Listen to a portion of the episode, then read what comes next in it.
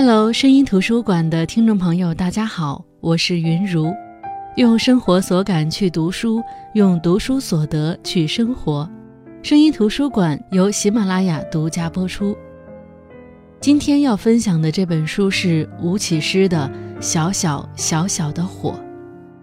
吴启诗是征服欧美文坛的华裔作家，他毕业于哈佛大学英文系。二零一四年处女作《无声告白》获得美国亚马逊年度最佳图书第一名，而我们今天分享的这本《小小小小的火》一经出版便获得了美国二零一七图书年度小说的殊荣，被《纽约时报》评论极端剧烈炽热，比《无声告白》更胜一筹。这本书讲述了那年夏天。一把小小小小的火烧掉了理查德家的房子，所有人都觉得是他家的小女儿伊奇干的好事，而伊奇却失踪了。与伊奇一起消失的还有理查德家的房客、流浪艺术家和他的女儿。如果读完这本书，你会发现，一把火烧了家里的房子，其实是这个故事的高潮。作者直接把高潮部分放在故事的开头，一下子就抓住了我们的心，让我们有读下去一探究竟的欲望。那么，伊奇，理查德家的小女儿，为什么要烧掉家里的房子呢？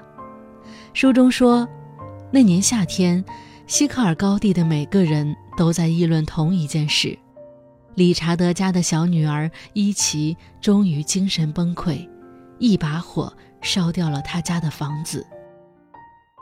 西克尔高地是一个典型的美国中产阶级社区，一切都有最完美的规划，所有的事情都按照规则有条不紊地进行。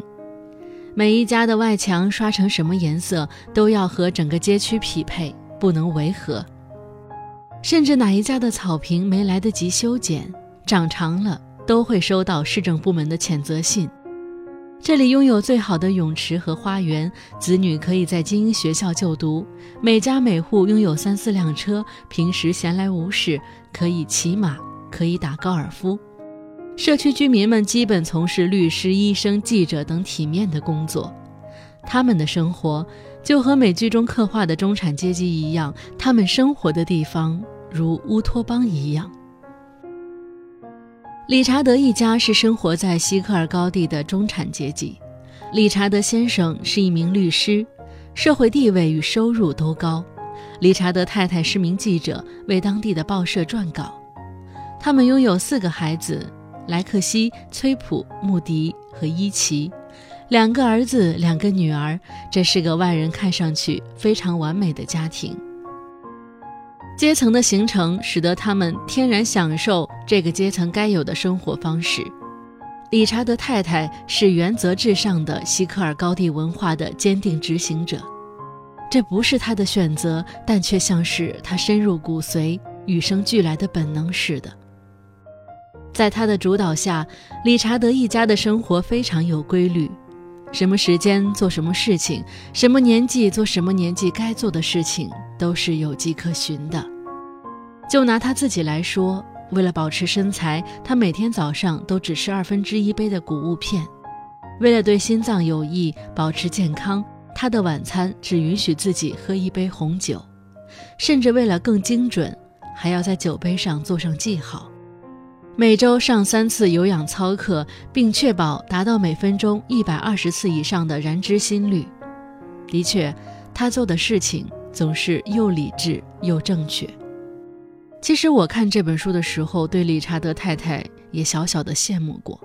天哪，这不就是我们一直努力想成为的那个人吗？自律又坚持。如果一个人能够自律且坚持的做一件事情，很难不成功吧？可是对于大部分人来说，光自律这一项就很难做到。在理查德太太的教导下，儿女们要穿正确的衣服，说正确的话，与正确的人交朋友，通过一系列的正确，创建美好而正确的人生。一家人沿着正确的轨迹前行，除了理查德家的小女儿伊奇。伊奇全名伊莎贝尔·理查德，但他从来不喜欢这个名字。相较于活泼开朗的姐姐莱克西，魅力十足的二哥崔普，品学兼优的三哥穆迪，伊奇显得与这个完美的家庭格格不入。他是理查德家中的异类，他古怪，性格暴躁，但在理查德太太的严格教导下，不算太过出格。这个完美的家庭也勉强维持着完美的模样。而理查德一家不知道的是，这里的一切即将被一对母女的到来打破。故事是这样开始的：米娅与女儿珀尔六月份的时候搬进了理查德太太在温斯洛路小小的出租屋。理查德太太喜欢把房子租给看上去有规矩的房客。米娅看上去和蔼可亲，女儿珀尔乖巧懂事。母女俩快速安定下来，可事实上，这不是她们母女第一次搬家。在女儿珀尔的记忆里，他们的搬家频率取决于米娅的创作速度。是的，米娅是一位富有天赋的摄影师。从女儿出生开始，她就带着女儿辗转各地取材，创作出自己想要的作品，把他们寄往纽约拍卖，然后立刻会离开，有时候待几个月。多则半年，他们没有固定的住处，很多时候为了方便离开，他们生活中的必需品都压缩到最少。米娅每天只打几个小时的零工，赚到生活所需即可，更多的时间是用来进行艺术创作。卖得好的照片也不愿意多冲洗几张，一照多卖，所以他们的生活一直都过得比较拮据，穿二手店里买来的衣服，用着路边捡来的家具。直接睡在床垫上等等。但是这次，米娅向珀尔承诺，他们不会再搬家了。于是，因为这对母女成了理查德一家的房客，理查德一家循规蹈矩的生活方式遭遇到了挑战。这两个家庭的相遇是两种价值观的碰撞，是两种人生态度和生活方式的交锋。理查德一家遵守中产阶级该有的规则和规矩。追求凡事可以把控的安稳，所以一直以来都坚持去做世俗眼中正确的事情，以维持这种安稳和幸福。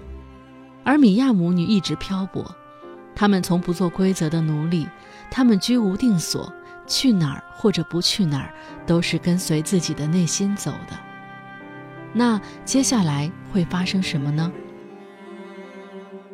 理查德太太的三儿子穆迪在得知母亲的新房客是一位艺术家之后，对母女俩产生了极大的好奇。他决定去温斯洛路的出租屋一探究竟。在他看到珀尔的那一刻，他觉得这个女孩像个展开翅膀休息的天使。从那之后，穆迪经常去找珀尔玩。他渐渐发现了珀尔的独特之处，比如他过目不忘，记忆力惊人。甚至连数学对他都是小菜一碟。穆迪需要思考很久的题目，珀尔只需要看几眼就能凭直觉得到答案。穆迪被珀尔深深地吸引着，他决定将珀尔带进理查德家，而珀尔也被理查德一家迷住了。那华美的房子，自信的孩子们，似乎无所不能的理查德太太，包括那明亮漂亮的花园、柔软的地毯。都深深地吸引着珀尔，因为母亲米娅的收入不固定，她和母亲一直以来都过着比较拮据的生活，她从来没有见过这样明亮美好的生活。珀尔也因为与理查德家长时间的接触而发生了一些在米娅看来不希望看到的变化。正当米娅为女儿的变化感到焦虑的时候，理查德太太给米娅提供了一个非常好的机会。他希望米娅去家里做帮工，工作内容就是下午的时候去理查德家帮忙打扫卫生。米娅很快就同意了，因为这样一来，一是可以补贴家用，二是可以利用在理查德家干活的机会，观察和保护女儿，重新在普尔的生活当中建立存在感。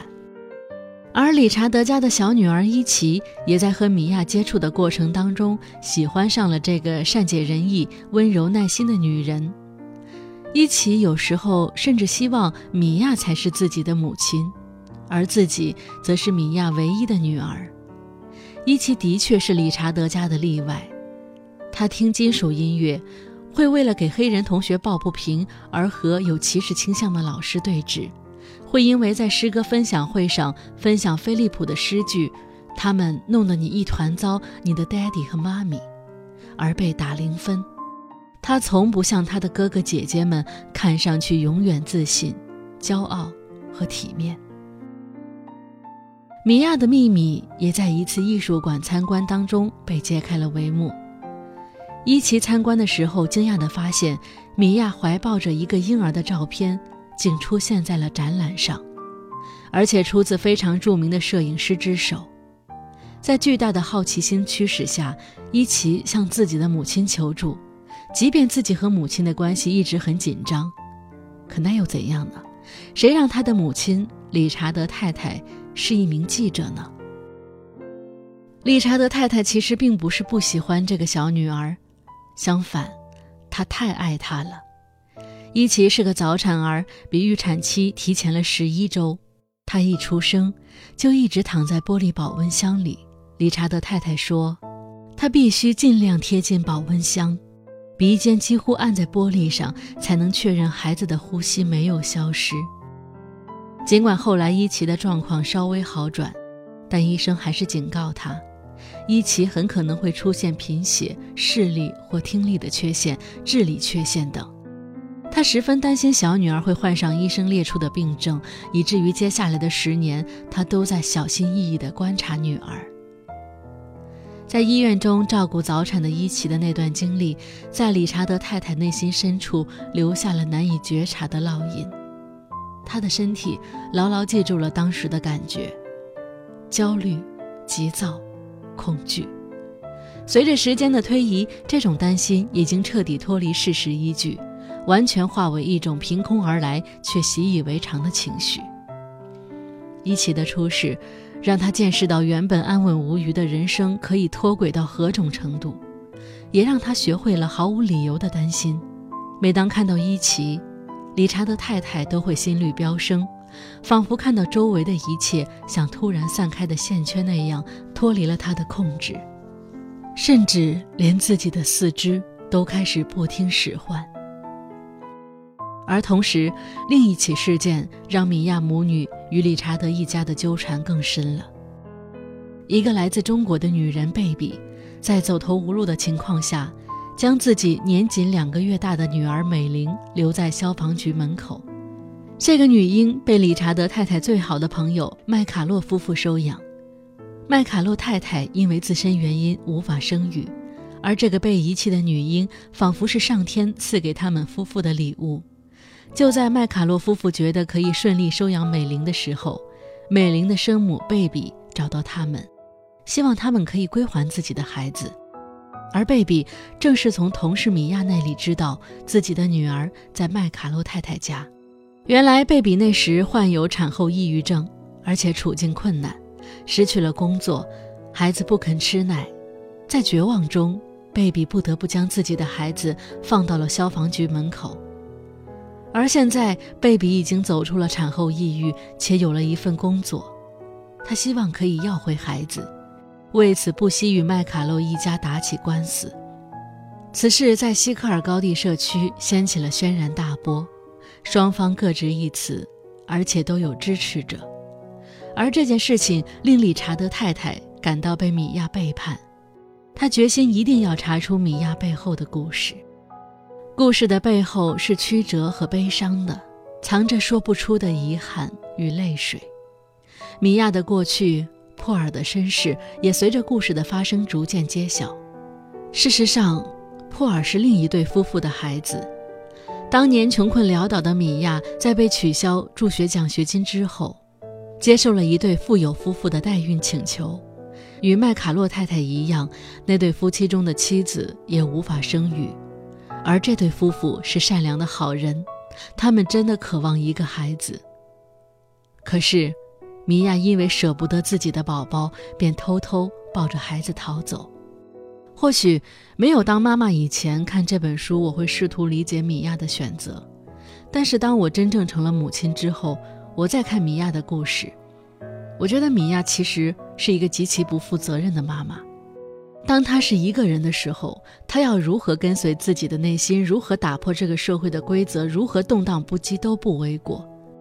可是，当他偷偷抱走自己的孩子，他成为一个妈妈的时候，如何给孩子一个稳定的成长环境、吃饱穿暖的生活，是他的责任。他不可以用放飞自我为借口，让孩子跟着他颠沛流离。当然，他有权生育一个孩子。如果是因为爱的话，可是他是因为需要钱去当代孕妈妈，又不守承诺，偷偷抱走。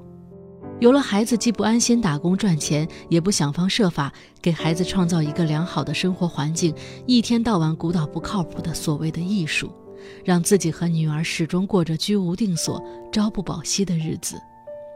所以，在这种情况下，他和他所代表的生活方式又有什么好鼓吹的呢？在书中，贝比和麦卡洛夫妇事件、法庭辩论，最终总会回到一个问题：母亲的定义是什么？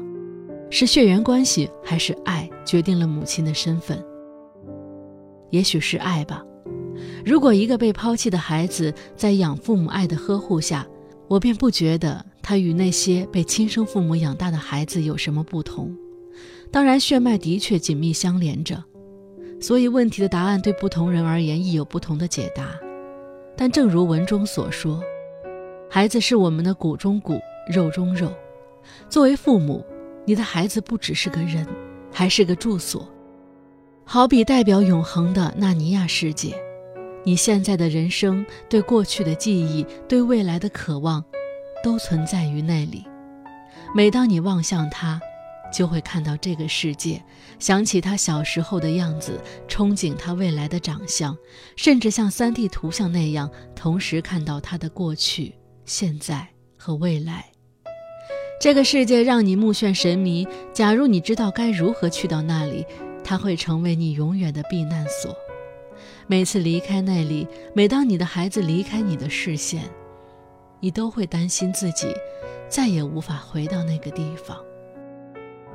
婴儿美玲的抚养权被麦卡洛太太取得，但孩子却在夜里被贝比偷偷抱走，而且孩子没有发出任何响声。相比照看了美玲大半年的麦卡洛夫妇，美玲可能更信任只照顾了自己两个月的生母贝比。因为种种误会和美玲事件，理查德太太觉得米娅不再是一个好的房客，她强制米娅母女离开。而这也让伊奇受伤不已。伊奇这个理查德家的黑洞，这个叛逆独立的小女儿，最终一把火烧掉了自家的房子，然后下落不明。理查德太太终究失去了这个孩子，但是她心中笃定，她会弥补一切的。就算岁月将他们变成不同的模样，他也能在人群中一眼认出女儿的脸，认出她小小的火苗。其实这本书探讨了很多东西，关于种族歧视，关于女性困境，关于自由与生长，关于孕育生命、文化冲突等等问题。而剧情也很巧妙地揭示着中产阶级光鲜亮丽背后的虚伪，也让读者看到了理查德太太年轻的过往，并为他后来的命运感到惋惜。看似性格上相差最大的理查德太太和女儿伊奇，实际上他们骨子里是最像的。而最终，理查德太太为了迎合世俗，选择将自己的双翼折断，熄灭了心中的火苗，最终裹足不前。当然，这本书并不是简单的告诉读者自由的生活方式是最好的。实际上，小说读到最后，反倒让我们对父母有了更多的理解。和米娅关系最好的两个女儿，还没成年的莱克西怀上了渣男男友的孩子。只能偷偷借用米娅女儿的名义堕胎。小女儿伊奇和老妈吵完一架后，一把火点了房子，离家出走。对于故事中的几位还在上高中的孩子来说，未来究竟该如何选择自己的生活，还真的是一个很大的难题。虽然每天循规蹈矩的生活充满了痛苦，但是我们如果回头再仔细看这个故事，追求所谓的自由，代价又是如何的高昂呢？我们的人生只有一次，无论我们怎么选择，都无法看到另外一条路上的风景。但是作者吴启诗以这样的故事给我们呈现了两种人生选择，两种生活方式。他可能无意去抬高或者贬低任何一种生活，他只是让我们通过这两个家庭去看两种生活方式彼此产生的比较和相互影响。就像理查德太太曾经质问米娅：“为什么要让女儿珀尔像流浪者一样生活？”米娅回复他。我觉得你实在缺乏想象力，不明白为什么有人会选择和你不一样的生活，为什么大家都不去住大房子、拥有大草坪、漂亮的汽车和办公室的工作，为什么别人会选择和你选择不一样的东西？这让你感到恐惧，让你觉得难以把握，因为你放弃了你不知道自己想要的东西。你究竟放弃了什么？喜欢的男孩，出远门的机会，还是整个人生？我相信这样的诘问会让理查德太太不得不去反省一下自己，这也是价值观碰撞的一种直接表现。我们究竟是怎样一步一步走入到了今天的生活呢？我们放弃了什么？这样的生活是我们主动选择的吗？如果理查德太太在思考的时候能够给自己一个肯定的答案，是，我想我会很欣慰的。为什么人们不能追求安稳、追求世俗眼中幸福的生活呢？这一切如果是理查德太太自己想要的，那有什么不对呢？可最后，这些诘问让理查德太太幡然醒悟：原来他在追求世俗眼中幸福的时候，放弃了很多自己曾经梦寐以求的生活。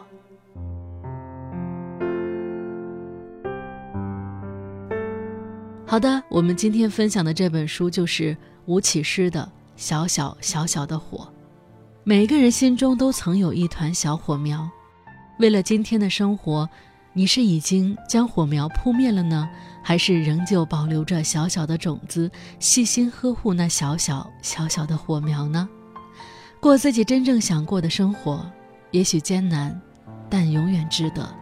好的，我是云如，这里是声音图书馆。我们下期再见。